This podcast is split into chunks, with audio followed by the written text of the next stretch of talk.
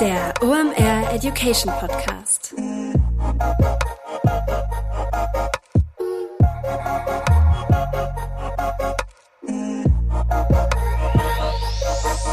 Es ist mal wieder Montag, Zeit für eine neue Folge OMR Education. Mein Name ist Rolf Herrmann. Ich bin der Chefredakteur der OMR Reports. Heute geht es um ein Thema, wenn ich ehrlich bin, was ich komplett unterschätzt habe, wo ich aber im letzten halben Jahr am häufigsten nachgefragt worden bin. Und zwar nach dem Thema HR und wir fangen an mit dem Thema Employer Branding. Dazu habe ich mir einen absoluten Experten für beide Themen eingeladen und speziell auch zum Thema Employer Branding. Und zwar ist Markus Mehrheim heute da, der Founder von Human. Das Thema Employer Branding und HR habe ich aus folgendem Grund vernachlässigt. Wir haben hier bei OMR ein Luxusproblem. Das heißt, wenn wir eine Stelle ausschreiben, ist es in der Regel glücklicherweise so, dass wir mehr als eine Bewerbung auf diese Stelle bekommen. Die kommt auch häufig sogar noch organisch rein und wir können uns da dann aus einem Pool von Bewerberinnen und Bewerbern die tollen Kolleginnen und Kollegen aussuchen, die dann hier arbeiten und die bleiben dann auch recht lange im Unternehmen. Das ist eher die Ausnahme und nicht die Regel. Das habe ich sehr schnell von Markus halt gelernt. Und vor allem, ich habe auch gelernt, warum es relevant ist, da draußen sich mit dem Thema zu beschäftigen. Wir haben nicht nur das Schreckgespenst des Fachkräftemangels, der ja real ist und was da draußen halt eben unterwegs ist. Wir haben eine veränderte Arbeitswelt. Wir haben verschiedene Generationen, die in einem Unternehmen unterwegs sind. Völlig unterschiedliche Anforderungen halt an Arbeit. Und das Ganze muss moderiert werden mit einem Prozess. Und da sind Arbeitgeber und HRler gefragt, das in Unternehmen zu gestalten. Aber jetzt kommen wir zum spannenden Feld, warum du das auch als Marketer hören wolltest. Wenn du jetzt vielleicht gesagt hast, ja, ach, HR ist jetzt nicht so unbedingt mein Thema. Als Marketer kannst du eine richtig gute Brücke schlagen zwischen diesen Welten, denn HR kann sehr viel von Marketing lernen. Warum das so ist, warum es noch deutlich mehr Gründe gibt, als die, die ich eben genannt habe, warum sich Unternehmen mit diesem Thema beschäftigen sollten und wie man das Ganze in der Praxis macht, das erklärt euch Markus heute hier im Podcast. War ein richtig tolles Gespräch, was wir live in dem Studio aufgezeichnet haben. Markus ist nicht nur sehr kompetent, sondern auch rhetorisch Next Level. Hat wirklich sehr viel Spaß gemacht. Das werdet ihr gleich hören. Wir starten rein in die Episode Employer Branding mit Markus Mehrheim. Viel Spaß. Moin Markus, schön, dass du da bist. Hi Ralf, schön, dass ich dabei sein kann. In guter alter OMR Education Tradition. Wer bist du, was machst du da und warum ist eine saugute Idee, mit über das Thema Employer Branding zu reden? Ja, das sind viele gute Fragen. Also ich bin Markus Mehrheim, bin Gründer von Human Employer Marketing. Wir beraten Unternehmen oder wir helfen Unternehmen dabei, ihre Identität als Arbeitgeber zu finden. Man könnte jetzt auch sagen, wir beraten in Employer Branding, aber vielleicht kommen wir später nochmal zu diesem Begriff, mit dem ich so ein paar Schwierigkeiten habe. Vielleicht ganz kurz zu mir, bin jetzt seit, äh, ich glaube, fast zwölf Jahren in dieser HR-Bubble unterwegs. Seit acht Jahren beschäftige ich mich recht intensiv mit Employer Branding und ich bilde mir ein, dass ich äh, die HR-Menschen da draußen gut verstehe und auch die Herausforderungen, denen die sich gerade gegenüber sehen im Grunde. Und bin aber eigentlich witzigerweise ganz klassisch Marketing-Mensch, habe das auch studiert in grauer Vorzeit, ähm, aber ja, wie gesagt, jetzt ganz, ganz lange schon in der HR-Welt unterwegs, wenn man so will. Also verbindest du eigentlich beide Welten miteinander? Dann erklär doch gerade mal vielleicht jemand mit einem Satz ganz spontan, warum sich das jetzt auch Marketer anhören sollten, die vielleicht nicht im HR unterwegs sind. Ja, das ist eine sehr gute Frage, weil also ich glaube, was gerade zu beobachten ist, ist, dass äh, alleine aufgrund dieser verrückten Entwicklungen am, am Arbeitsmarkt im Grunde genommen Unternehmen ähm, eigentlich gar nicht mehr groß unterscheiden sollten, ob sie jetzt ihre Produkte oder Dienstleistungen vermarkten, verkaufen möchten oder ob sie vielleicht sich selbst als Arbeitgeber vermarkten und verkaufen möchten. Und ich glaube, das ist ehrlich gesagt auch immer mein, mein flammendes Plädoyer, äh, Marketing und HR, bitte sprecht miteinander und reißt die Silos ein. Also geht aufeinander zu, weil vielleicht, und das ist der Grund oder die Antwort auf deine Frage auch, vielleicht kann ja Marketing auch ein bisschen was von HR lernen und HR mit Sicherheit auch eine ganze Menge von ähm, Marketing. Was das im Detail sein kann, das klären wir ganz am Ende, haben wir uns ja mal schon vorgenommen. Ja. Aber es ist dann ja auch eigentlich so, dass Employer Branding oder ich frame das jetzt mal großartig als HR mhm. eigentlich auch für Marketer ein ganz spannender neuer Markt werden könnte, oder? Ja, auf jeden Fall. Also ich meine, das Ganze geht ja schon auch damit los, äh, dass, dass man gerade ganz viele Parallelen sieht. Also was früher die Customer äh, Journey war, ist jetzt die Candidate Journey und was früher Customer Relationship Management war, ist jetzt Candidate Relationship Management. Also ähm, ich glaube, dass, dass gerade einfach ganz, ganz viele Marketingmechanismen Einzug halten beziehungsweise halten sollten in HR auch, in das Finden und Binden von Menschen. Und ja, ich glaube, also wie gesagt, das ist einfach eine ganz schöne Wechselwirkung zwischen diesen beiden Teams. Gehören natürlich noch ein paar andere zu, aber wir wollen ja später auch so ein bisschen zum Setup noch sprechen. Von daher will ich da jetzt nicht vorgreifen. Also auch relevant für Leute, die das vielleicht nicht unbedingt im Jobtitel haben. Also mhm. definitiv weiterhören. Dann kommen wir mal zu deinen angesprochenen Schwierigkeiten, die du mit dem Begriff Employer Branding hast. Mhm. Was ist das eigentlich? Ja, das ist eine schöne Frage. Also ganz klassisch definiert geht es ja bei Employer Branding darum, äh, sozusagen sich als Arbeitgeber äh, möglichst authentisch, aber auch attraktiv darzustellen, um dann nach innen und außen eine bestimmte Wirkung auf ja bestehende Mitarbeitende oder auch Talente, die man für sich gewinnen möchte, äh, zu haben. So, jetzt ist das aber ehrlich gesagt nicht der letzte Schrei im Recruiting, sondern natürlich ist Employer Branding auch ein ganz, ganz zentrales Werkzeug, um Menschen an sich zu binden. Also vielleicht auch den eigenen Mitarbeitenden mal wieder vor Augen zu führen, warum sind wir eigentlich echt ein ziemlich cooler Arbeitgeber und warum haben wir tierisch Glück, dass wir hier sein dürfen. Das Problem, was ich mit diesem Begriff habe, ist einfach der, ähm, wenn ich die Aussage höre, wir bauen gerade unsere Arbeitgebermarke so, da kriege ich schon ein bisschen Gänsehaut, weil eine Marke, die baut man ja nicht. Ne? Also das ist ja ein ganz zentraler Punkt, finde ich. Sondern eine Marke, brauche ich dir nicht zu sagen, Rolf, entwickelt sich ja über, über Jahre, bis sie, und jetzt wieder Marketingbegriff, top of mind ist in der Zielgruppe. Jetzt also sagen wir mal, bis ein Arbeitgeber top of mind in der äh, Talente-Zielgruppe ist. Das dauert ja. Und deswegen nutze ich viel, viel lieber den Begriff der Arbeitgeberidentität, weil im mhm. Kern ist es das doch erstmal. Und äh, also es geht doch darum zu identifizieren, wer sind wir, wofür stehen wir, wir, was ist cool bei uns, was ist vielleicht auch nicht so cool bei uns und deswegen müssen wir auch daran arbeiten. Und das sind irgendwie ganz zentrale Fragestellungen, die erstmal geklärt werden müssen, bevor man sich dann, sage ich mal, blöd ins Schaufenster stellen kann als Arbeitgeber. Und erlaubt mir noch, noch einen, einen letzten Satz dazu. Ähm, diese ganze Diskussion jetzt auch um, um Markenbildung. Wir haben mal vor ein paar Monaten äh, einen Chart gebaut. Das ist sehr simpel, aber einfach äh, dadurch, glaube ich, recht genial. Da steht nämlich drauf, Employer Branding gleich 60 Prozent Kommunikation und 40 Prozent ähm, Organisationsentwicklung. Jetzt kann die Zahl natürlich so ein bisschen variieren, aber im Kern ist es das. Also wie kommuniziere ich als Arbeitgeber, sowohl nach innen als auch nach außen, aber auch was sind vielleicht Prozesse, ähm, Abläufe, Verantwortlichkeiten, Kommunikationsrichtlinien, sonst irgendwas, an die man halt einfach auch mal ran muss als Arbeitgeber, weil sonst wird's auf Dauer doof und dann muss man sich auch nicht wundern, wenn irgendwie die Menschen vom Hof laufen im Worst Case oder sich plötzlich niemand mehr bewirbt. Das klingt nach einem dicken Brett, was man da erstmal bohren muss. Kommen wir jetzt zu dieser klassischen Frage, machen wir, machen wir auch ganz gerne hier so Argumente für den Chef. Also wenn man jetzt so mhm. weitergeht, warum sollten sich Unternehmen mit diesem Thema eigentlich auseinandersetzen? Ja, also ich meine, es passiert ja gerade eine ganze Menge. Ne? Es sind, um vielleicht mal, ich, ich ne, zeige immer gerne drei, drei zentrale Themen auf. So, das eine ist erstmal, wir haben gerade eine massive demografische Verschiebung sozusagen. Also ich will jetzt, äh, doch ich sag's, eine tektonische demografische Verschiebung. Was passiert gerade? Erstmal total spannend. Wir haben noch nie so viele Generationen parallel im Arbeitsmarkt gehabt, nämlich derer vier. Die Babyboomer gehen aber gerade raus. Das Problem ist aber ja, dass die Babyboomer eine wahnsinnig große Generation sind. Also so die Generation meines Vaters, deines wahrscheinlich auch. Ähm, also Menschen nach dem Zweiten Weltkrieg äh, geboren. Und äh, die gehen gerade schnell raus auch, teilweise durch die Pandemie noch ein bisschen schneller sozusagen. Also da ist ganz schön viel im Wandel, die demografischen Verschiebungen oder Demografie an sich. Dann haben wir das Thema Digitalisierung, ist euch auch hier bei OMR nicht neu. Ähm, da passiert eine ganze Menge. Jobs verändern sich, Jobbilder verändern sich, damit auch wiederum die Herausforderung für RecruiterInnen, die sich verändern und so. Also da ist ganz schön viel in Bewegung. Naja, und dann eben auch schon ähm, angesprochen, sozusagen die, die Gen Z oder die jungen Menschen, die jetzt in den Arbeitsmarkt kommen.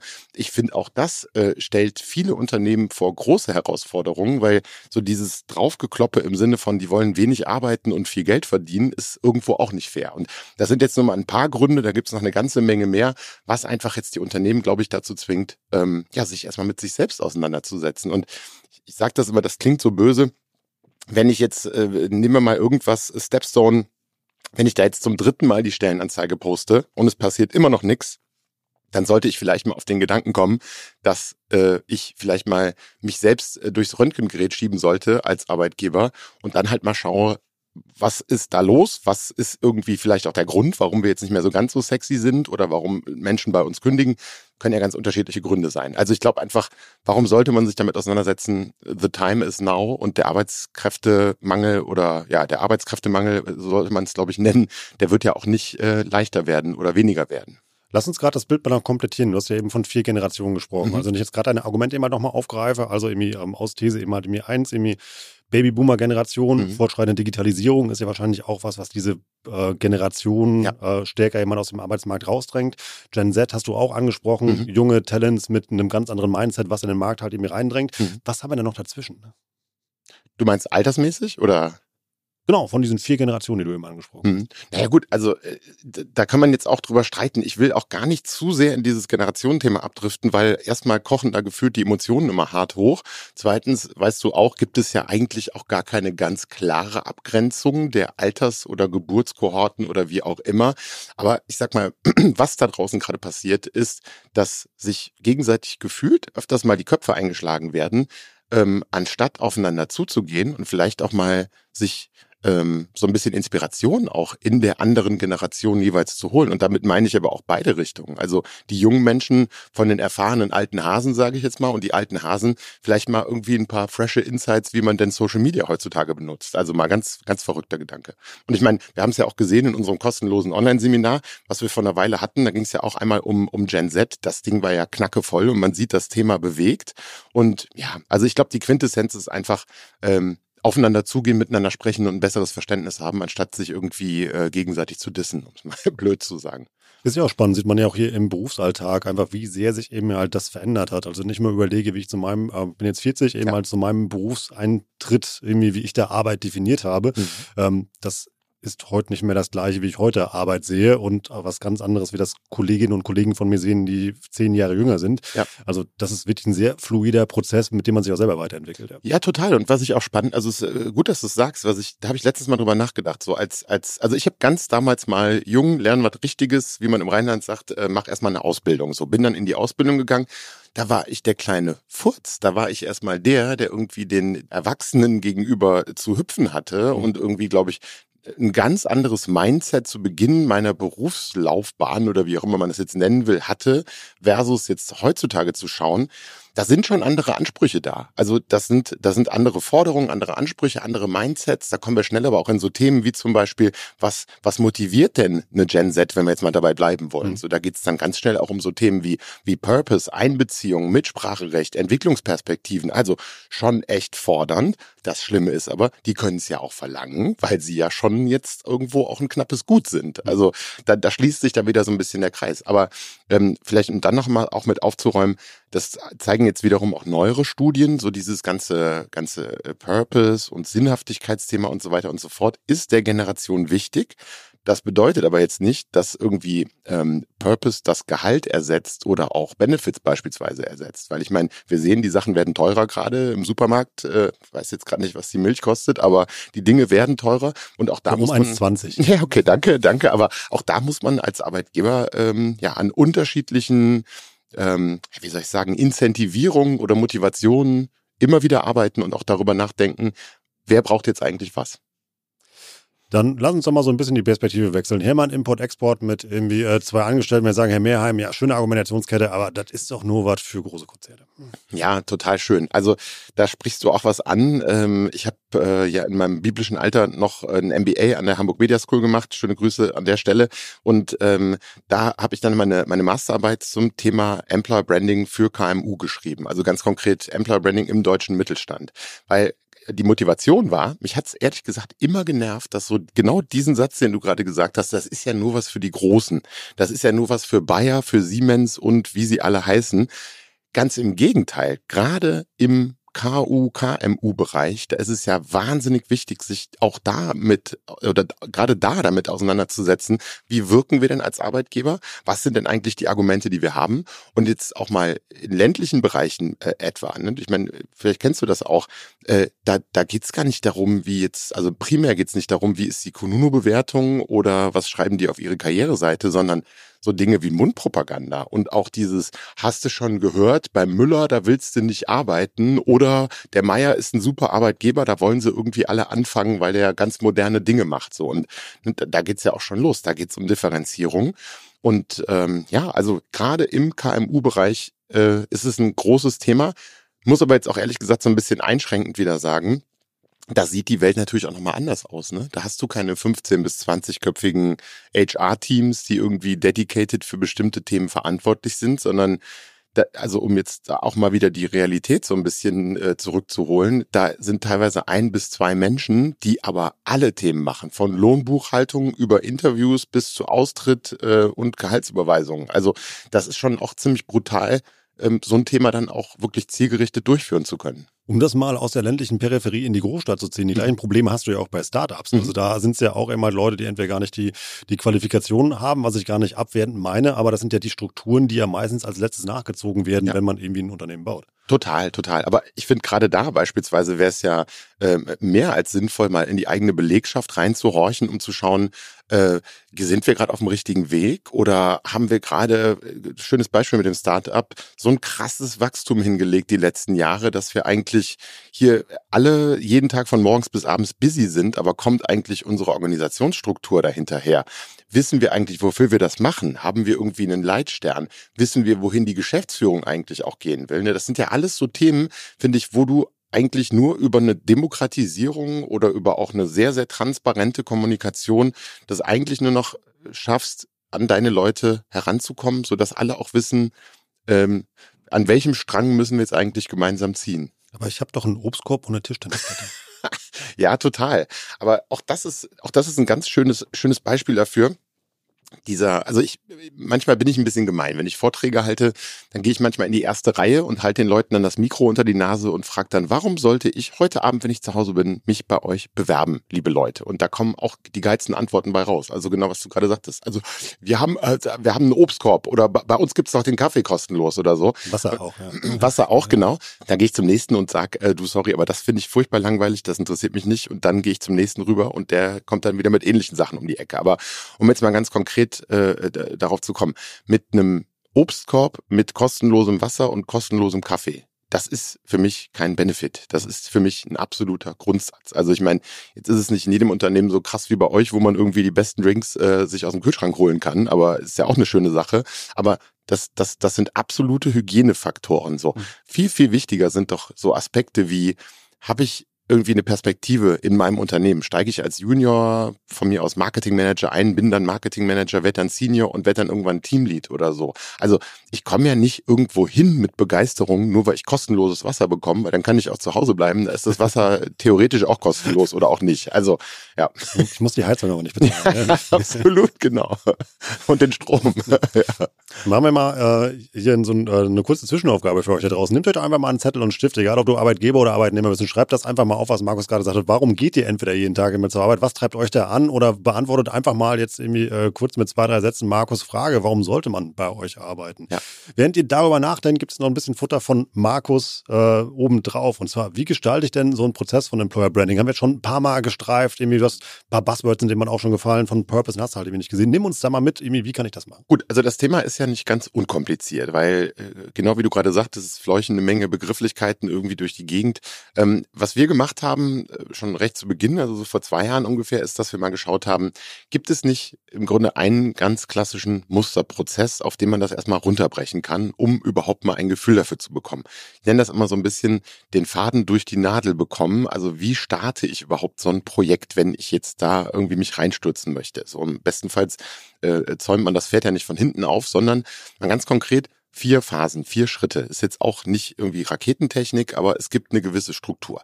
Also der Musterprozess, um den mal eben durchzugehen. Das startet erstmal mit der Analysephase. Das geht über in die Strategiephase, dann geht's in die interne Verankerung und dann erst geht's in die externe Kommunikation. Und ich drösel die nochmal ein bisschen, ein bisschen auf. Ähm, in der Analysephase, da geht's natürlich erstmal darum, wie ist der Ist-Zustand von mir als Arbeitgeber. Also habe ich bestimmte Herausforderungen? Habe ich gerade eine krasse Kündigungswelle oder bewirbt sich einfach kein Mensch mehr bei mir? Ähm, habe ich irgendwie ein, ein, kulturelles Thema? Passen die Leute nicht mehr zusammen? Haben wir irgendwie größere Konfliktherde oder wie auch immer? Ähm, haben wir vielleicht aber auch schon mal was getan in die Richtung? Also wurden schon mal Werte definiert? Gibt es Mitarbeitendenbefragungen? Ähm, gibt es eine Vision, Mission? Also alles diese Dinge sind ja erstmal wichtig zu schauen, haben wir sowas überhaupt? Und wenn es das gibt, dass es dann alles mal auf den Tisch gelegt wird im Endeffekt. Und das ist ja erstmal so ein, so ein Gesamtüberblick über das, was gerade vorliegt. Und dann ist natürlich auch die Frage, was ist denn unser Sollzustand? Also wo wollen wir denn eigentlich in Zukunft auch hingehen? Und ganz ehrlich, da spielen auch genauso Aspekte rein, wie beispielsweise haben wir strategische äh, äh, Pläne vor uns? Wollen wir vielleicht einen Wettbewerber kaufen? Wollen wir einen Unternehmensteil veräußern? Das sind ja alles Sachen, die, die wir dann auch wirklich in diesem, in diesem Teil erstmal anschauen.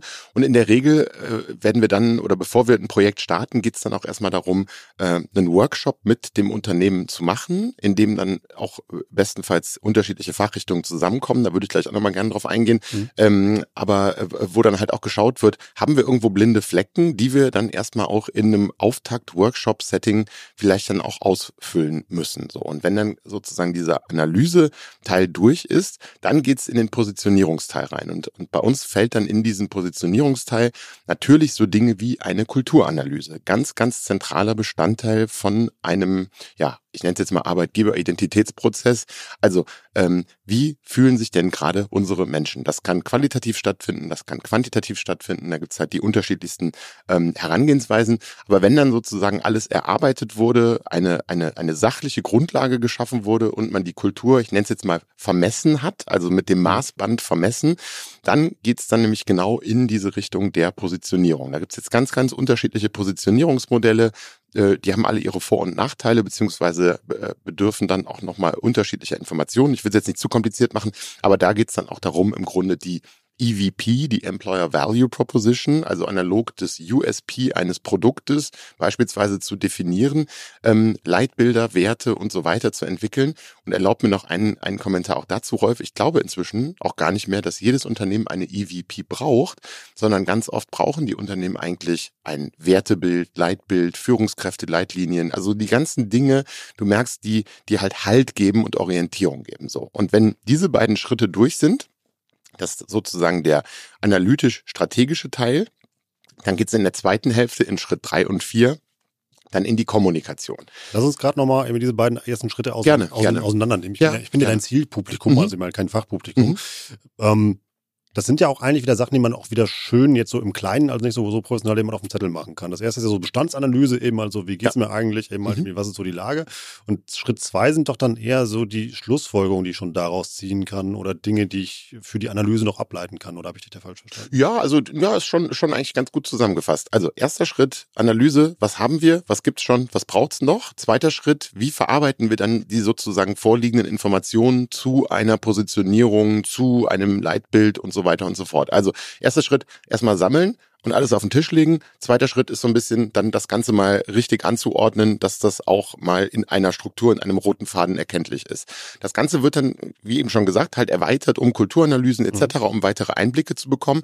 Und dann ist das Bild eigentlich auch erstmal ziemlich komplett. Vielleicht um das nochmal kurz äh, auch zu ergänzen, ähm, in diesen Kulturanalysen. Ähm, ich habe jetzt eben schon gesagt, so qualitativ, quantitativ. Es kommt natürlich darauf an, ob du ein 50 Mitarbeitenden Unternehmen bist oder ob du 100.000 Mitarbeiter hast. So, da kannst du natürlich nicht mit jedem sprechen, aber da gibt's halt verschiedene Herangehensweisen, um dann auch den Menschen, ja, die, die guten, aber die vielleicht auch nicht so guten Dinge zu entlocken. Und was total spannend in dem Prozess ist, ist auch, man erkennt nach einer Weile schon sehr klar Muster. Also wir wissen eigentlich relativ früh schon, wo geht die Reise hin mhm. und wo drückt der Schuh auch. Und ja, wie gesagt, also Bestandsaufnahme und, und ähm, äh, Strategiedefinition, wenn man so will. Das sind die ersten beiden Teile. Und ich sag mal, wenn diese Grundlage geschaffen ist, dann, dann ist schon ja ein, ein großer Teil geschafft, weil dann geht's nämlich in Schritt drei und vier. Zu dem bringe ich dich gleich nochmal zurück. Ich habe eine Zwischenfrage, ja. die nämlich, glaube ich, immer halt für sehr viele Arbeitgeber mhm. wirklich relevant ist, weil da geht es um das Mindset des Arbeitgebers. Mhm. Wie stelle ich mich unbequemen Wahrheiten? Weil wir wollen ja ah, eigentlich, schön. also ähm, man will ja nur hören, alles ist toll. Und vor allem dann liest du diese, du machst eine Mitarbeiterumfrage und ja. so weiter. Da stehen garantierte Klassiker drauf. Quasi mal mehr Gehalt, irgendwie weniger arbeiten, 50 Tage Urlaub. Ich polarisiere oder äh, bin jetzt ein bisschen polemisch eben halt bewusst eben halt bei der ganzen Geschichte, aber dann liest du das und denkst, boah, meine Fresse, ey, so schlecht ist das heute gar nicht. Also wie, ähm, wie kriege ich da einen offenen Geist hin und kann das eben halt objektiv sehen und damit arbeiten? Ist ein ganz heißes Thema, um ehrlich zu sein. Also ich habe das ähm, vor einer Weile auf einer Veranstaltung auch mal in einem Vortrag gesagt, wir, wir haben es geschafft und da sind wir nicht stolz drauf, aber vielleicht doch so ein bisschen, wir haben es geschafft, schon die ein oder anderen Geschäftsführungsherzchen zu brechen, weil genau wie du gerade sagst, ähm, wenn man völlig naiv daran geht, sage ich jetzt mal böse, ähm, dann erwartet man ja nur die tollen Dinge und das, was bei uns so super ist. Und wir sind so ein guter Arbeitgeber und ich weiß das ja auch eine absolut. Familie. Wir sind eine Familie. Oh, da kriege ich Gänsehaut. Nein, aber ähm, um jetzt aber ernsthaft zu bleiben, weil es halt schon auch echt ein schwieriges Thema ist, man sollte sich oder ich sag's mal andersrum, Geschäftsführungen, Vorstände, was auch immer, müssen echt mutig und tapfer sein, aber es ist eigentlich gar nicht so schlimm. Es ist so ein bisschen wie der Weg zum Zahnarzt und wenn man dann da gewesen ist und wieder rausgeht, dann ist eigentlich wieder alles schon, schon fast wieder besser. Aber also, um zum Punkt zu kommen, ähm, ich muss erstens mutig genug sein, um gerade auch in einer Analysephase und wo man auch vielleicht über die Dinge spricht, die nicht so dolle sind, ähm, dass man bereit ist, die Hose bis auf die Schuhe runterzulassen. Weil zu versuchen, in diesem Analyseprozess da irgendwie sich was auszudenken und was vorzumachen, was aber vielleicht dann doch nicht so ist, das wird sich rächen. Und wenn man aber so cool ist als Unternehmen, sage ich jetzt mal, und sich darauf einlässt und sagt, so, wir wollen besser werden und wir wissen, dass wir diese verrückte Arbeitsmarktsituation nicht gewinnen können, wenn wir jetzt irgendwie eine Hochglanzbroschüre rausbringen, sondern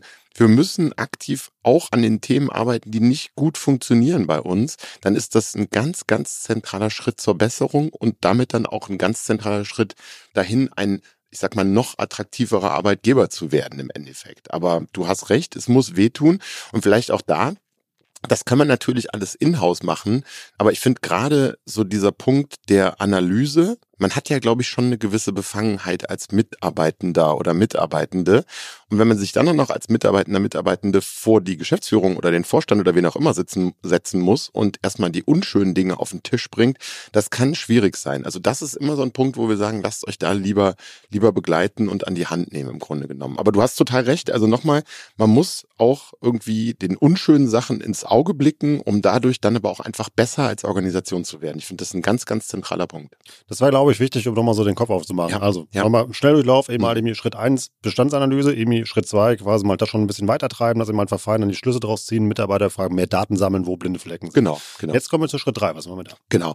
Also wir hatten ja jetzt Schritt eins Analyse, Schritt zwei Strategie. Wir machen das jetzt exzessiv hier. Nein, aber der dritte ist ähm, auch ein ganz wichtiger Punkt ähm, und zwar die interne Verankerung. Und man kann es jetzt irgendwie äh, einfacher umschreiben, die Mitarbeitenden mit auf die Reise nehmen. Weil das Blödeste, was passieren kann, und das passiert leider sehr oft, ist, dass Unternehmen hingehen, geile Sachen erarbeiten, eine tolle Positionierung haben und da so stolz drauf sind, dass sofort über Social Media, über die Karriereseite und was weiß ich, das nach draußen geballert wird. Und du mhm. kannst es dir wahrscheinlich denken, was passiert dann, wenn du die Positionierung oder die Arbeitgeberpositionierung oder deine Unternehmenswerte oder so erst über eine externe Quelle liest als Mitarbeitender, da hast du doch vielleicht auch irgendwann eine Trotzreaktion und denkst dir, pff, nee, das ist aber nicht mein Unternehmen, was die sich da jetzt wieder ausgedacht haben. Also deswegen sage ich das jetzt so deutlich.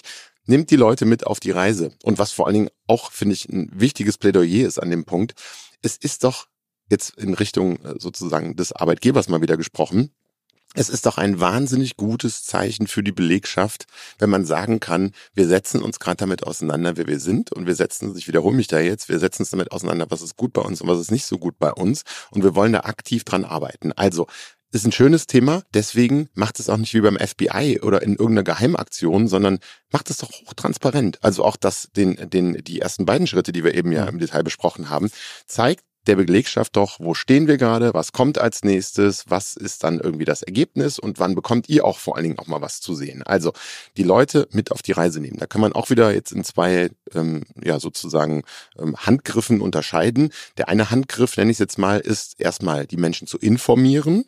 Und aber auch da jetzt wieder mit einem leicht ironischen Unterton, wenn ihr wollt, dass beispielsweise Unternehmenswerte von niemandem wahrgenommen werden, dann klebt sie in der Küche an die Wand und druckt sie auf eine Tasse. Weil das ist nämlich das Bescheuertste, was man machen kann. Deswegen der zweite Handgriff im Grunde genommen zu sagen, wir wollen jetzt gucken, dass wir mit dem, was wir erarbeitet haben, also nehmen wir mal an, Unternehmenswerte. Finde ich ein wahnsinnig wichtiges Thema. Ihr merkt es ja kaum. Aber mit den, mit den Mitarbeitern macht man das. Genau, auch. genau, genau. Also wenn man jetzt angenommen, um irgendeine Zahl zu nennen, man hat fünf Werte entwickelt, an denen sich die Belegschaft im nächsten ein, zwei, drei Jahren, weil sowas hat ja auch keine Haltbarkeitsdauer von 25 Jahren, sondern das ist ja auch sehr, ähm, sage ich mal, Veränderungen unterworfen, dieses Thema. Aber ähm, wenn ich Werte erarbeitet habe, dann müssen die doch erstmal in den Köpfen der Mitarbeitenden ankommen und dann aber auch ganz besonders in den Köpfen der Führungskräfte, die dann immer wieder auch in der Lage sind, ihre Mitarbeitenden in Richtung dieser, jetzt mal im Beispiel fünf Werte, ähm, ja, im täglichen Doing zu unterstützen. Ich meine, das gibt ja Halt. Ich muss ja nicht jetzt irgendwie jeden einzelnen Handschritt äh, oder äh, jeden einzelnen Handgriff, so heißt das, äh, im Grunde an den Werten ausrichten, aber so dass das Gesamtbild ist doch ein total wichtig. Also um ein Beispiel zu nennen, Empathie. So, wird gern mal genommen. Wenn, wenn du merkst in der Organisation, dass irgendwie das Miteinander ist nicht so toll und irgendwie nerven sich die Leute alle latent gegenseitig und so.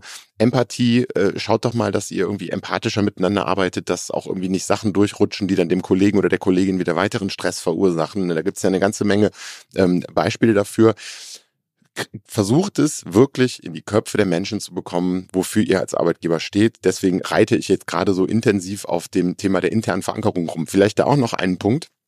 Ganz wichtig da auch äh, Stichwort ähm, äh, Employee Experience oder auch Candidate Experience. Also plastisches Beispiel. Angenommen, ihr seid eine super hippe Agentur äh, und wollt jetzt alle von vorne bis hinten durchduzen in Stellenanzeigen auf Karriereseite und, und, und. Das ist ja völlig okay, das ist ja völlig legitim, finde ich bei manchen Unternehmen auch wirklich angebracht. Ähm, so, jetzt kommt aber die Person, die sich bei euch beworben hat zum Interview und das erste, was sie hört, ist, hallo Frau Müller, schön, dass Sie hier sind. Ne? Also da ist man direkt wieder bei so einem Klassiker, äh, dass einfach der rote Faden nicht zu erkennen ist und dann mhm. guckt Frau Müller erstmal doof, wenn die vorher total hip irgendwie durchgeduzt wurde. Also Hallo Andrea, schön, dass du dich beworben genau, hast. Genau, genau, genau. Komm um 17.15 vorbei. Oder wie früher, so man sieht sich mit Vornamen dann oder wie auch immer. Aber ne, und, und Hamburger das, Du, glaube ich. Genau, das Hamburger Du. Und so, aber, aber das ist halt irgendwie, das sind so ganz, ganz zentrale Punkte im Sinne der internen Verankerung, um jetzt auch nicht zu lange auf mhm. diesem Prozess rumreiten zu wollen. Du, du, du musst mir sagen, wenn ich äh, aufhören soll. Aber der vierte Schritt, und das ist jetzt der, und da sieht man auch wieder, da kommt, da kommt dann wiederum Marketing und Kommunikation sehr stark ins Spiel. Da kann man es nämlich krachen lassen. Das ist nämlich mhm. die externe Kommunikation da gehst du in Social, da schaust du, wer sind deine Zielgruppen, wen willst du erreichen? Ähm, oder du gehst in, in, in, halt in die sinnvollen Medien, um die Zielgruppen zu bekommen, die du auch bekommen willst im Endeffekt. So ein ganz wichtiger Punkt. Aber da geht's doch darum, dann auch eine Positionierung in Kreativkonzepte zu übersetzen. Also da kommen dann die bunten Bildchen und das ist völlig in Ordnung. Hm. Ne? Und vielleicht noch einen letzten Punkt. Das finde ich ist auch das wahnsinnig Spannende an diesem Themengebiet. Du hast schon krass unterschiedliche Anforderungen, um ein solches Projekt vernünftig durchzuziehen. Also nur mal als Beispiel, wie wir aufgestellt sind. Da gibt es Strategen für ganz vorne sozusagen, aber auch Psychologen, Psychoanalyse. Klingt jetzt bizarr, aber es ist halt einfach ein ganz zentraler Bestandteil dann von diesem Anfangspart. So, dann geht's weiter in Richtung Organisationsentwicklung. Dann bist du, hast, brauchst du OrganisationsentwicklerInnen. Dann bist du aber irgendwann auch bei diesem Thema wirklich HR zu verfestigen und über HR-Expertise dann auch sozusagen das in deine, deine Organisation reinzubekommen. Und im letzten Teil geht es darum, halt die Kommunikationsspezialisten, vielleicht Kommunikationsstrategie, Social-Experten. Und da kommen wir auch zu einem Punkt auch wieder, wie setzen sich denn bestenfalls heutzutage auch HR-Teams zusammen? Ne? Weil, also wenn ich HR-Leiter wäre, würde ich ja auch schauen, dass ich so diese Expertise reinbekomme, versus, und das ist jetzt auch gar nicht böse gemeint, Bibliothekare und Sozialpädagogen, sondern vielleicht Menschen, die dann innerhalb ja, dieser Aufgabengemengelage in der Lage sind, auch einen guten Job zu machen.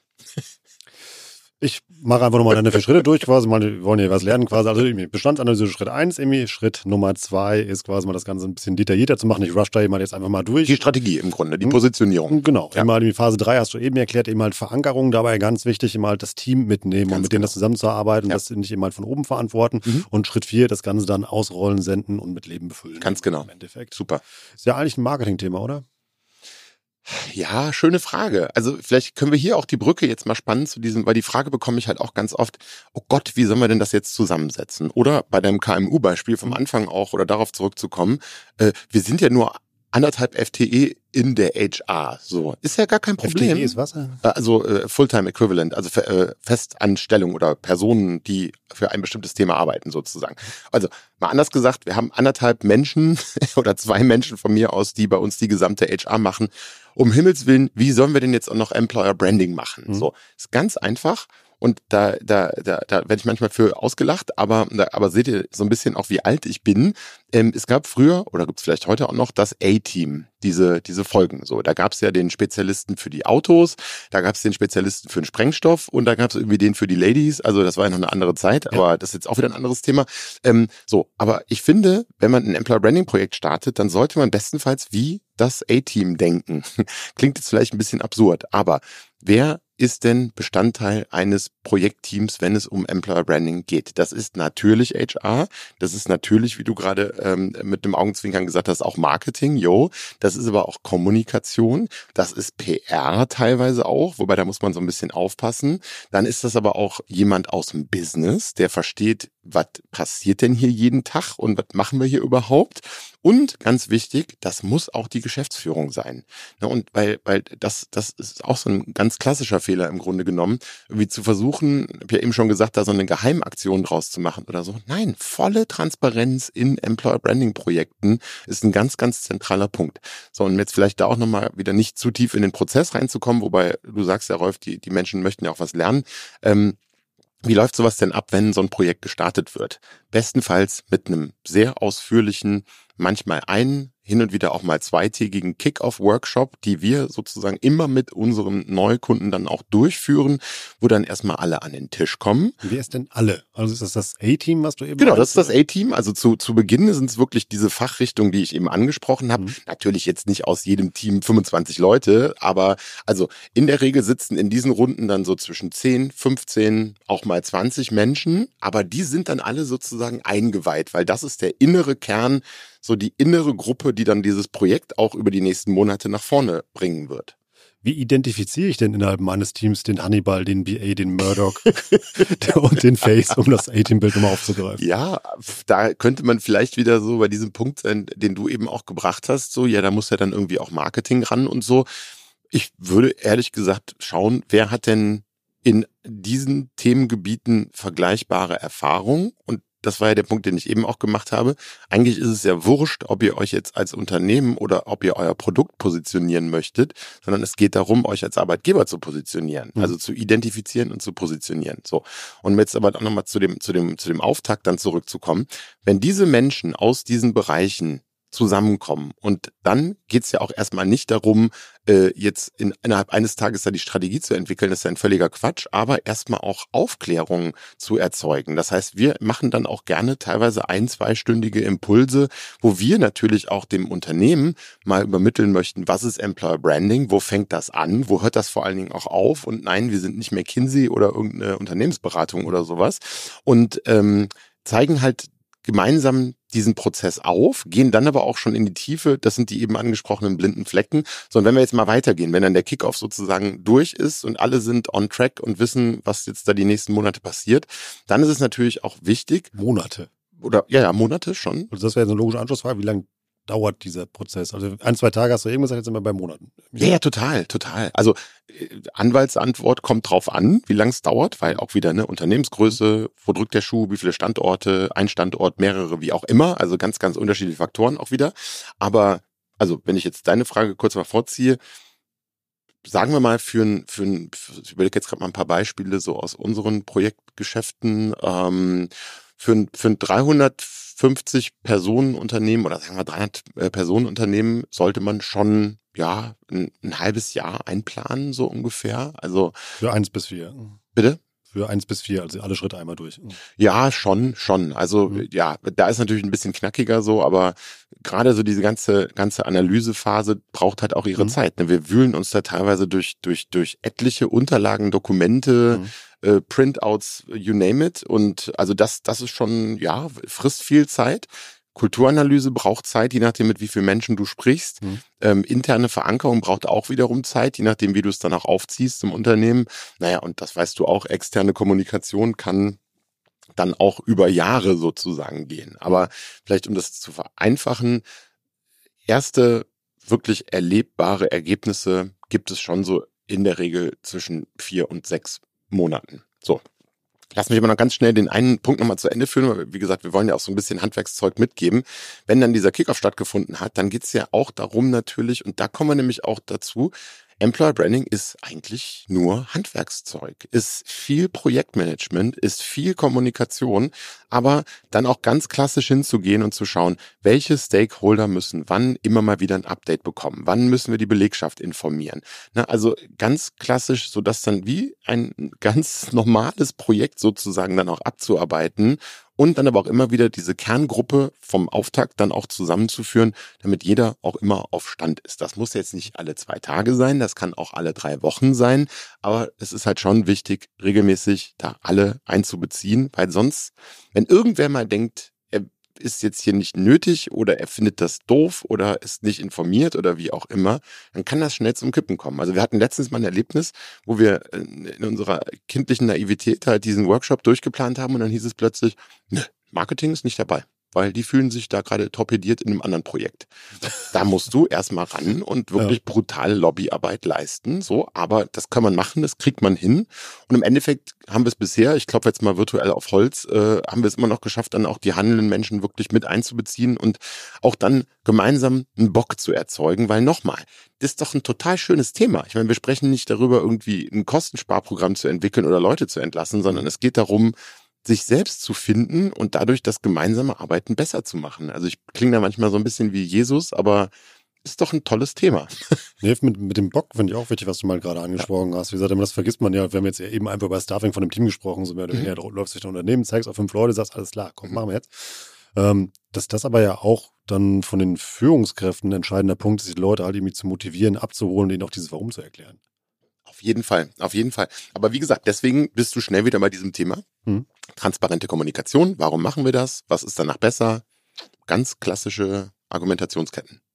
Über Ressource, Zeit haben wir jetzt gesprochen, auch mhm. Menschen daran beteiligt sind. Ich musste die Frage stellen, was für ein Budget muss ich denn dafür mitbringen? Ja, jetzt kommt wieder die super Anwaltsantwort, kommt drauf an. Das wusste ja. ich, deshalb mir diese, diese, diese leichte Stimmfärbung in der Frage. Ja, total, total, total. Also, ähm, ja, wenn ich sage, kommt drauf an, worauf kommt es an? Natürlich Anzahl der Mitarbeitenden, Recruitingbedarf, welche Kanäle müssen bespielt werden, äh, welche Fachrichtung sucht ihr eigentlich auch, brauche ich euch jetzt wahrscheinlich nicht zu sagen. ITlerInnen ist immer grundsätzlich schwieriger als irgendwelche anderen Fachrichtungen. Ähm, also ich, ich versuche die Frage mal anders zu beantworten, Rolf, und zwar, ähm, was ist denn ein sinnvolles Budget? Und jetzt will ich es wieder mal an der Unternehmensgröße festmachen. So, wir, ihr angenommen, ihr seid, ihr habt 500 Mitarbeitende und wollt dieses Projekt von vorne bis hinten durchziehen. Dann ist der erste Anhaltspunkt vielleicht mal zu schauen, was gibt's denn überhaupt schon? Weil auch das ist wieder so ein Klassiker, wenn es schon eine ganze Menge gibt und eine ganze Menge erarbeitet wurde im Unternehmen, da muss ja nicht super viel wieder neu dazu erfunden werden. So, ne? Das, das muss man, glaube ich, für sich auch wieder so ein bisschen trennen. Dann natürlich auch, wie breit muss die Kulturanalyse durchgeführt werden? Schipperst du dafür durch ganz Europa oder was auch immer? Dann, ähm, wie kriegen wir das Ganze verankert? Lassen wir es richtig krachen und feiern fünf Tage auf Mallorca? Ist was anderes, als irgendwie in der Kantine abends mal ein Bier auszugeben. Also ich versuche jetzt mal so die beiden Gegenpole. Und wenn ich jetzt die Multimedia, Multi-Channel inklusive TV super duper Arbeitgeberkampagne durchführe, ja, dann, dann bin ich auch irgendwann bei ein paar Millionen Euro. Ne? Das, mhm. das, das, das weißt du auch sehr wohl. So, aber um jetzt wieder auf den Teppich zurückzukehren, ähm, der hier so schön im Raum liegt, ähm, ich glaube, ein guter Anhaltspunkt ist zu sagen, jetzt wieder zu den 500 Mitarbeitenden zurückzukommen.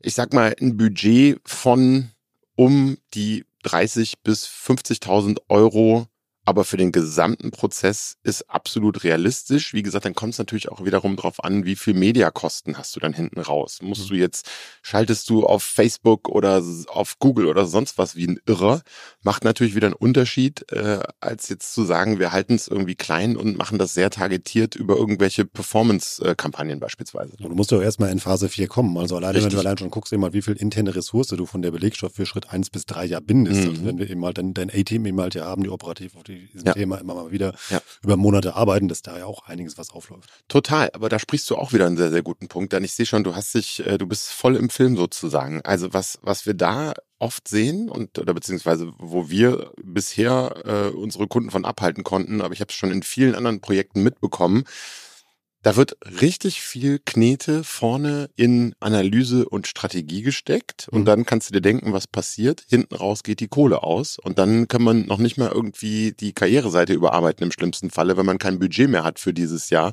um dann Programmierer dran zu setzen. Also ganz bitter. Deswegen eigentlich auch eine sehr ausgewogene Budgetverteilung schon von vorne herein planen und lasst euch da bitte als Unternehmen auch nicht die Knete aus der Tasche ziehen.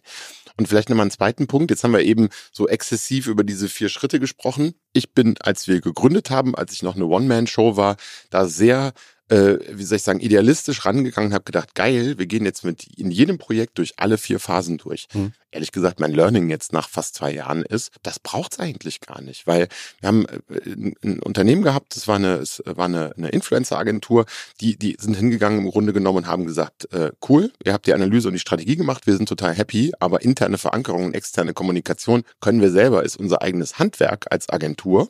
Haben wir gesagt, wunderbar.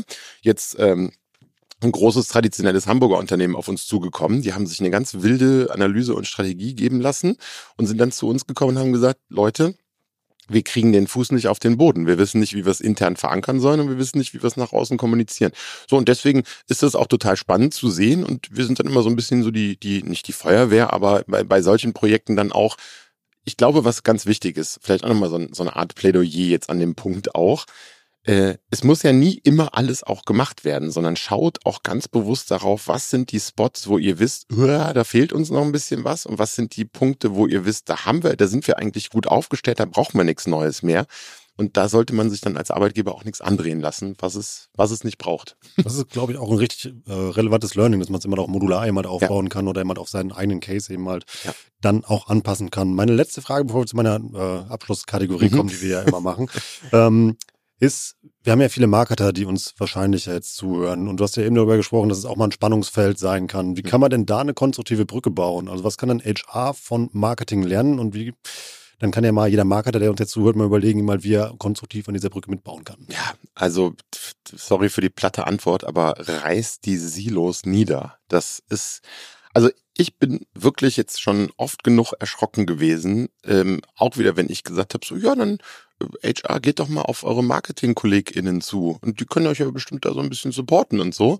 Dann kommt er, nee, Marketing macht bei uns nur Produktmarketing. Und da, also gerade als Mensch, der irgendwie ja beides so ein bisschen in sich vereint, da komme ich aus dem Staunen nicht mehr raus. Ich sage dann manchmal also auch wieder so ein bisschen böse, äh, okay, können die ja weiterhin machen, aber wenn ihr demnächst keine Mitarbeitenden mehr habt, dann braucht ihr auch kein Produktmarketing mehr. Also geht aufeinander zu. Ich weiß, das ist jetzt so blöd gesagt, aber äh, mein Gott, dann ladet irgendwie die Kollegen mal zum Mittagessen ein oder geht mal auf ein Bier oder ein Wein oder was auch immer, aber ähm, versucht euch gegenseitig davon zu überzeugen und auch daran zu glauben, dass ihr euch gegenseitig echt stärken könnt. Und ich habe das ja eben schon kurz gesagt, ne? ich meine, du siehst das, wahnsinnig viele klassische Marketingmodelle und Herangehensweisen und Methodiken und whatsoever kommen auch oder lassen sich auch wirklich sehr, sehr gut beim Finden und Binden von Mitarbeitenden anwenden. Also mal ein, vielleicht mal ein banales Beispiel zum Schluss.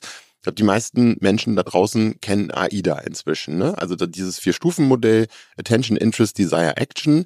Wir haben das letztes Jahr mal für, für, für eine große Bank äh, mal durchexerziert und haben, haben gemerkt, dass die äh, super viel informieren, informieren, informieren, die sich aber eigentlich gar nicht damit auseinandergesetzt haben, wie sie jetzt äh, Interessenten sozusagen durch diesen ganzen Funnel durchbekommen. Und das war für die ein total krasses, eine ganz krasse Erkenntnis. Aber da sieht man auch wieder, eigentlich ein, wie, seit wann gibt's AIDA? Das ist irgendwie mhm. erstes, erstes Semester BWL oder wie auch immer oder Marketing, aber ähm, ein total wirksames Modell, um einfach mal ja, so, so ein bisschen sich da selbst auch auf den Prüfstand zu stellen. Und da sind wir wieder bei dem Punkt, den du gerade gesagt hast, Rolf. Das funktioniert sehr gut, sofern denn Marketing und HR Bock aufeinander haben und miteinander reden. Dann baut doch mal an dieser Brücke weiter und die Machenvorlage von dir greife ich jetzt direkt mal auf und wir kommen zur letzten Kategorie. Einfach mal machen. Markus, mhm. Thema Employer Branding. Was sollte man denn einfach mal machen? Ja, man sollte einfach mal machen, einfach mal machen. Das ist jetzt eine saublöde Antwort, aber ähm, also ehrlich gesagt, einfach mal anfangen, ähm, und zu versuchen vielleicht sich mal mit der externen Sichtweise oder mit einer externen Brille anzuschauen, was läuft denn bei uns so. Es mag jetzt auch wieder sehr banal klingen, aber wir wollen ja ein bisschen was Handwerkliches und ab morgen Umsetzbares hier mitgeben den Menschen da draußen. Ähm, schaut euch doch mal eure Karriereseite an oder fragt mal einen Kumpel oder eine Freundin, wenn du dir unsere Karriereseite anschaust, was hältst du davon und was macht das mit dir? Oder schaut euch mal eure Stellenanzeigen an, auch ein schönes Ding. Oder geht mal ganz verrückt auf euer Kununo-Profil und nein, ein 2,8er Score ist kein guter Score. Also mal wirklich zu schauen, so, was passiert denn? Oder auch mal ein ganz, ganz, ganz einfaches Beispiel. Ladet doch mal fünf oder sechs KollegInnen ein zum Mittagessen und das geht dann von mir aus auf HR oder so und geht dann mal so ein bisschen undercover-mäßig äh, auch mal auf so Themen ein wie, wie geht's denn dir gerade, was findest du cool, was findest du vielleicht nicht so cool bei uns? Und da kriegt man ja schon mal so ein bisschen auch ein Gespür dafür, ähm, ja, wie, wie, wie denn die Leute überhaupt sich gerade fühlen und wie gut oder auch nicht gut sie das finden. Und jetzt mache ich mal die letzte Knaller-Empfehlung im Grunde. Mach doch mal einen richtig bescheuerten Fake-CV und der ist dann irgendwie von, also man muss es nicht zu bescheuert machen, weil sonst fällt es sehr schnell wieder auf, aber erstellt mal ein Fake-CV und bewerbt euch mal bei eurem eigenen Unternehmen. Und dann achtet mal drauf, was dabei rumkommt. Kriegt ihr eine Bestätigung, passiert erstmal gar nichts und eure Bewerbung verschwindet im Void. Wie ist die Absage? Äh, wird überhaupt abgesagt oder wie auch immer. Aber schaut mal, was erleben denn Menschen, von, die sich sozusagen von außen bei euch bewerben. Da gibt's richtig spannende ähm, Erkenntnisse, die man daraus dann wiederum ableiten kann. Das mache ich definitiv als nächstes. Das ist ein richtig spannender Tipp. Markus, das hat sehr viel Spaß gemacht irgendwie und vor allem, was ich hier halt hier mitnehme, es ist ein super relevantes Thema, was auf den ersten Blick sehr einfach scheint, ist aber doch sehr komplex, aber gleichzeitig machbar ist. Und das ja, ist schön. Total. Danke dir, hat mir richtig Spaß gemacht. Ciao. Tschüss. Das war wieder richtig spannend. Ich habe eine Menge gelernt. Ich hoffe ihr auch. Und das Thema HR und speziell das Thema Employer Branding ist so wichtig, denn nichts ist schwieriger und vor allem nichts tut ja so weh, wenn du halt eine offene Stelle hast und da jemand in Lot und Brot bringen möchtest, beziehungsweise einfach immer halt Need in deinem Team hast und Verstärkung suchst und dann findest du nicht den passenden Kandidaten oder den passenden Kandidaten dafür. Ich verlinke euch auch nochmal in den Show Notes zusätzlich zu dieser richtig tollen Episode, die wir heute mit Markus gemacht haben, noch ja, schon fast ein Klassiker von OMR Education und zwar die Folge mit Rainer Grill zum Thema Ziel Alberg. Die machen das ja mit einer unglaublich starken TikTok und E-Sports Performance da auf sich aufmerksam zu machen und so Talente in die Provinz zu locken in einem sehr speziellen Segment. Denn die stellen ja Ventilatoren für Rechenzentren und für Fahrstühle her. Und das gelingt ihnen halt via Social Media auch ein Weg, das zu machen. Habt ihr heute ein bisschen Theorie und dann dazu noch einen richtig schönen Praxiscase, ist dann, glaube ich, ein rundum sorglos Paket und das bieten wir auch, euch auch jetzt bei OM Education. Hier nochmal ein kurzer Hinweis in eigener Sache. Wir haben zum Thema Talent Acquisition gerade einen richtig frischen Report geschrieben, der euch unter anderem auch nochmal zum Thema Employer Branding richtig fit macht. Ansonsten steht da sehr viel Wissenswertes zum Thema Talent Acquisition drin, mit dem ihr euch beschäftigen solltet. Und wir bauen auch gerade eine passende Academy. Für die könnt ihr euch schon anmelden. Die startet im August. Also am besten jetzt erstmal den Report lesen, den findet ihr unter omr.com slash report und mit dem guten alten Gutscheincode. Warenkorb! Bekommt ihr auch noch 10% auf euren Talent Acquisition Report. Und wenn ihr den durch habt, dann einfach mal gehen auf omr.com slash academy und da könnt ihr euch dann voranmelden für unsere HR Academy, die im August startet. Ansonsten möchte ich heute hier noch einen kleinen Shoutout machen, denn mich hat eine Nachricht erreicht, die kriege ich immer per Push-Nachrichten in unserem Slack-Channel, wenn das passiert, die mich sehr gefreut hat. Und zwar kommt die vom Händel Schorsch. Und zwar hat der uns eine Rezension bei Apple Podcast geschrieben. Und ich versuche das jetzt mal wie Charles Brauer in bester Hörbuchsprechermanier einzusprechen.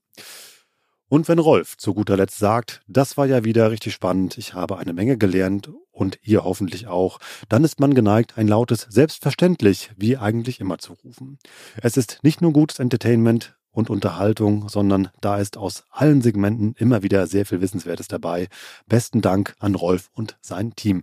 Dieses Danke, Händel Schorsch, kann ich nur richtig fett mit drei Ausrufezeichen zurückgeben. Das pusht nicht nur mich, solche Nachrichten und es mir sehr unangenehm eigentlich, dass da ähm, ja nur mein Name drin steht. Denn zum Schluss hast du es auch nochmal geschrieben, hinter diesem Podcast steckt ein ganzes Team, die es möglich machen, dass André Tarek und ich hier jede Woche für euch eine Episode aufnehmen können. Und solche Rezensionen sind für uns eine unglaubliche Motivation, das zu machen. Auch mal vielen Dank, dass ihr uns das ermöglicht und vor allem helfen diese fünf Sterne, die uns Bärbel Podcast gibt oder diese kurze Rezension, die ihr da schreibt. Unglaublich, eine gute Platzierung in den Podcast-Charts zu erreichen. Da sind wir im Moment im Bereich Marketing richtig krass auf Platz drei hinter Philipp Westermeier und den Doppelgängern. Also ja, was ihr uns hier mit dem OM Education Podcast ermöglicht durch euren Support da draußen, ist einfach nur krass. Vielen Dank an euch alle und vor allem auch an dich, Händel Schorsch. Wie immer, wenn mir jemand sowas schreibt und sich bei mir meldet, am besten über LinkedIn, bekommst du einen OMR Report deiner Wahl von mir geschenkt. Und wenn ihr uns helfen wollt, dann seid doch auch wie der Händel Schorsch. und schreibt uns da ein paar nette Zeilen und gibt uns fünf Sterne. Worauf ihr euch dann dafür freuen könnt, ist eine richtig krasse Strecke, die wir in den nächsten Wochen vorhaben. Wir haben ein sehr spannendes Line-up an Gästen und Gästinnen vor allem auch hier zusammengestellt, was so in den nächsten Wochen kommt. Also unbedingt diesen Kanal abonnieren und vielleicht auch mal dem einen oder anderen Bescheid sagen, dass er oder sie das auch tun sollte. Das lohnt sich, das kann ich euch versprechen. In diesem Sinne, ich bin Rolf, das war OM Education für heute. Tschüss aus Hamburg. Ciao, ciao.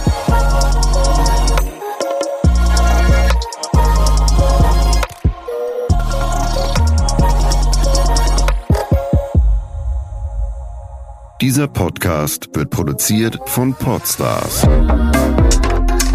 bei OMR.